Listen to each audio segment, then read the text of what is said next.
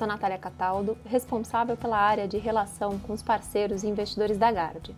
Nesse podcast, vou passar um breve resumo da nossa visão de cenário econômico e as principais contribuições das estratégias ao longo do mês para cada um de nossos fundos. Fique agora com o próximo episódio. Em ações, o mês foi marcado por forte queda na bolsa local, enquanto nos Estados Unidos vimos os mercados atingir os novos patamares históricos de alta. No mercado doméstico, o esperado furo do teto dos gastos levou a uma forte abertura da curva de juros e, como consequência, a uma reprecificação da bolsa para baixo. Esse aperto monetário também deve se traduzir em menos crescimento.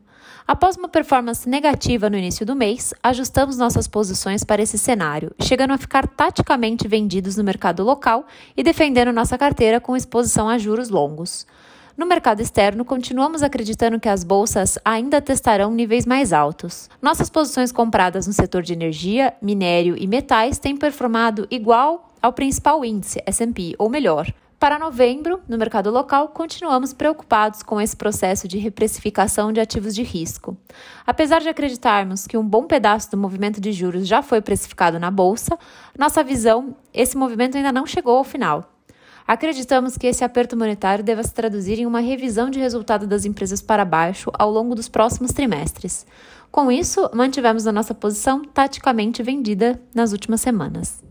Em outubro, o resultado do fundo Gardiatos Long Buys foi de menos 1,07%. Nos últimos 12 meses, o fundo apresentou um retorno de 0,72%. Obrigada e até o próximo episódio.